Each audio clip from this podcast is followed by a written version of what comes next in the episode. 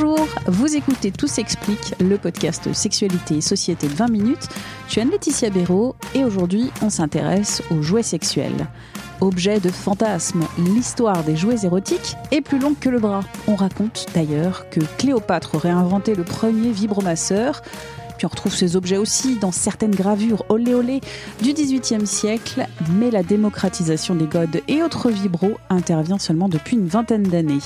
On se les procure désormais sur les sites internet ou dans des boutiques très très chics. Il y en a pour tous les goûts, pour toutes les bourses, parce que oui, le sextoy est un marché juteux. 31 milliards de dollars de chiffre d'affaires en 2020, un chiffre qui devrait continuer à progresser dans la décennie. Dans cet épisode, vous l'aurez donc compris, on va parler de jouets sexuels, d'histoire, mais aussi de cybersécurité avec... Je m'appelle Amandine Jonio et je suis journaliste pour le Journal du Geek. Et du coup, je suis autrice à la Musardine pour mon livre Oh My God, une enquête vibrante sur les dessous des sextoys. Parler des jouets érotiques, c'est parler d'histoire et même de préhistoire. C'est ce que j'ai trouvé intéressant tout de suite en fait en parlant des sextoys, c'est que ça parle d'humanité, ça parle d'histoire, ça parle de tabou, ça parle de plein de choses en fait. Et, et finalement, ça parle pas que de sexualité. Les premiers euh, jouets érotiques, en tout cas ce qu'on considère comme des jouets érotiques, ils sont arrivés, en tout cas, on les situe à peu près à la préhistoire, donc 28 000 ans avant notre ère, on découvre en fait un phallus de pierre, un objet qui a été découvert en 2005 en Allemagne, et qui en fait a toutes les caractéristiques euh, qu'on connaît aujourd'hui du godemiché, c'est-à-dire qu'il a une forme phallique, il y a les traces de gland, les traces d'urètre, et en fait, au final, on se dit, bah, est-ce que c'est pas la preuve que les ancêtres préhistoriques euh, utilisaient finalement des jouets sexuels pour euh, une sexualité récréative?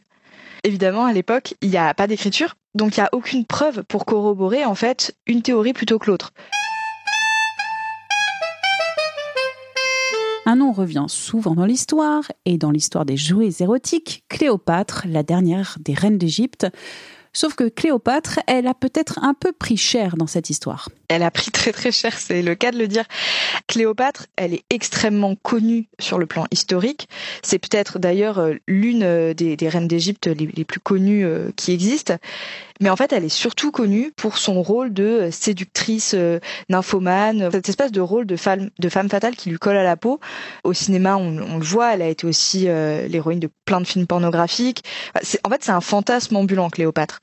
Et ce fantasme, il a en grande partie été euh, construit finalement par les Romains, puisqu'après la défaite de Cléopâtre, l'empereur romain va rentrer euh, dans son pays et va commencer une espèce d'opération de propagande, à la fois pour glorifier sa victoire, forcément, mais aussi pour dénigrer son ennemi. Et quoi de mieux pour dénigrer un ennemi féminin que attaquer sur sa sexualité, sur euh, le fait que c'était une nymphomane, une félatrice compulsive, et notamment elle utilisait des euh, jouets érotiques pour satisfaire ses pulsions euh, hors normes. Dans le texte de Plutarque, La vie d'Antoine, en fait, on comprend que Cléopâtre, elle n'est pas forcément si belle, mais que par contre, elle est euh, brillante.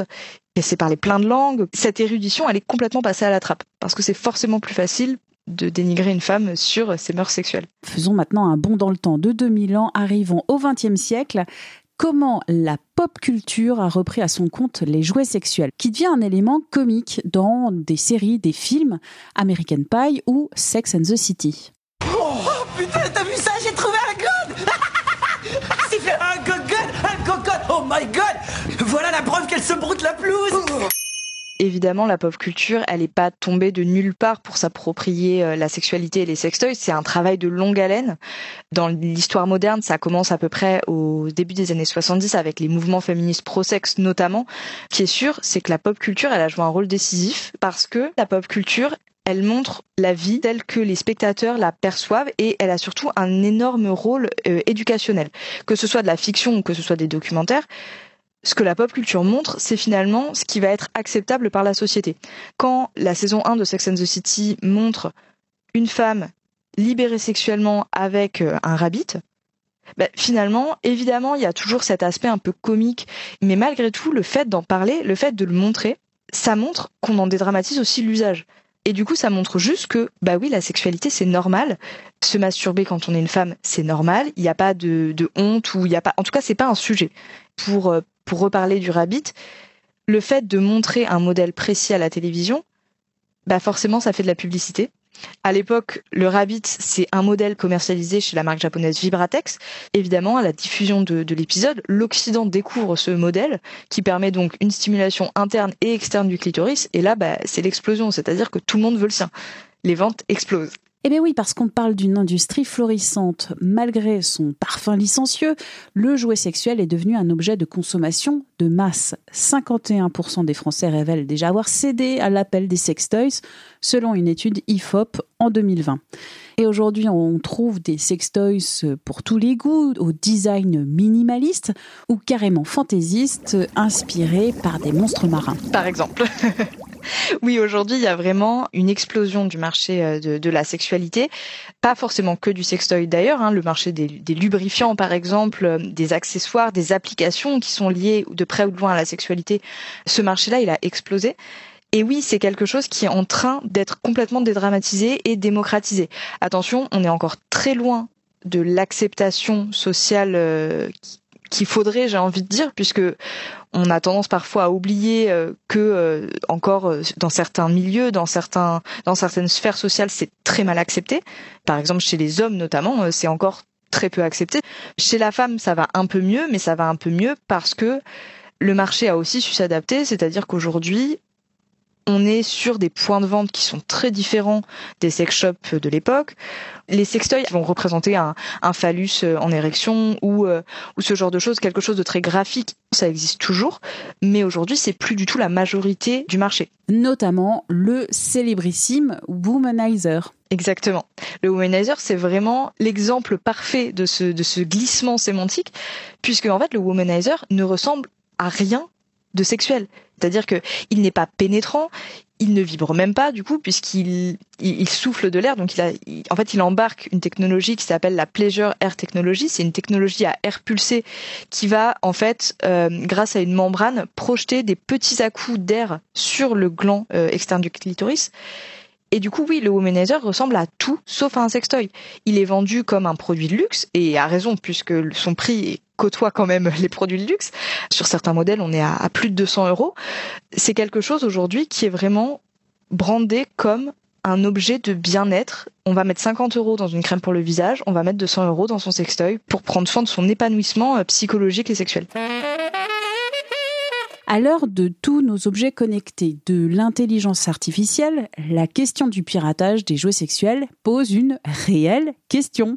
Le piratage le plus fréquent auquel on est confronté euh, sur la question des sextoys connectés, évidemment, c'est par exemple le fait qu'un individu qui ne soit pas celui à qui vous avez voulu offrir le contrôle sur euh, le, sextoy connecté que vous possédez puisse contrôler votre sextoy. Ça, c'est quand même un sacré problème, puisqu'aujourd'hui, on a des sextoys qui sont connectés en Wi-Fi. Alors, ils sont pas réellement connectés en Wi-Fi. En fait, ils sont connectés sur le smartphone et le smartphone est connecté en Wi-Fi. Ça change quand même pas mal de choses euh, en termes de, en termes de technique. Mais évidemment, c'est un gros problème. Dans certains cas aussi, certains sextoys sont équipés de micros, sont équipés euh, de plein en fait de capteurs finalement biométriques euh, à la manière d'un n'importe quel objet connecté. Il y en a certains qui ont été équipés de caméras. Alors ça ne se fait plus trop puisqu'il y a eu de gros problèmes là aussi de, de sécurité. Mais évidemment, on n'a pas envie que n'importe qui euh, puisse accéder à la caméra de notre sextoy, au micro de notre sextoy. C'est quand même quelque chose de très problématique. D'où l'importance de la cybersécurité, même sur les sextoys. Amandine Jonio, à la fin de cette enquête, sur quoi vous posez-vous des questions? C'est euh, les interrogations qu'on a par rapport au sextoy du futur. En fait, c'est un sujet, encore une fois, qui est hyper vaste et qui est vraiment passionnant. Vous parliez d'IA, par exemple. L'IA, elle a un rôle, je pense, fondamental à jouer dans euh, la sextech et euh, l'utilisation qu'on va avoir des sextoys dans le futur. Il y a eu la révolution womanizer qui date d'il y a déjà dix ans. A priori, on sait créer des sextoys qui nous font jouir très vite, très bien. Donc en fait, tout l'enjeu de la sextech euh, à l'avenir, il va être double. Il va être d'abord de sécuriser les usages qu'on en a. Et quand je dis sécuriser, c'est pas forcément uniquement sur la cybersécurité, ça va vraiment être aussi sur l'utilisation de matériaux plus sains, la recyclabilité des produits, ça va être sur euh, la communication et les injonctions qu'on en a, puisque il faut surtout pas que le sextoy en fait devienne une injonction. C'est un formidable moyen de libération sexuelle, de démocratisation sexuelle. Il peut être un objet féministe, mais il l'est pas intrinsèquement. C'est-à-dire qu'il faut surtout pas tomber dans l'effet inverse avec euh, du coup l'inverse finalement du slut shaming et de dire si t'as pas de sextoy, t'as raté ta vie. Le deuxième point sur lequel on attend la sextech, ça va être aussi toute l'expérience en fait qu'il y a autour de l'utilisation des sextoys. Ce qui va être intéressant, c'est par exemple de réussir à créer des normes de connexion, un peu comme on a aujourd'hui avec la maison connectée, c'est-à-dire des, des, plateformes de connexion qui permettront à des entreprises tierces de créer des expériences où on pourra connecter n'importe quel sextoy de n'importe quelle marque pour vivre de nouvelles expériences. Je pense par exemple à euh, synchroniser un sextoy sur un film pornographique, mais aussi un écrit érotique, un site de livecam, pourquoi pas, pour être absolument connecté en fait avec la personne en face. Il y a mille expériences qui peuvent être rendues possibles par, euh, par la sextech. Et ça, à mon avis, c'est vraiment l'enjeu de ces prochaines années.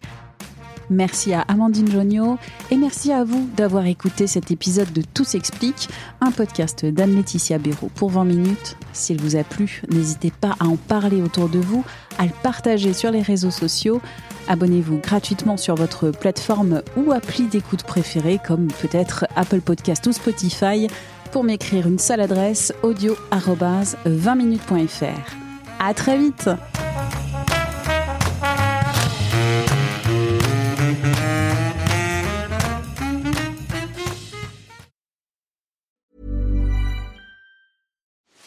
Are you ready to enhance your future in tech? Then it's time to make your move to the UK, the nation that has more tech unicorns than France, Germany, and Sweden combined. The nation that was third in the world to have a $1 trillion tech sector valuation. The nation where great talent comes together. Visit gov.uk forward slash great talent to see how you can work, live, and move to the UK.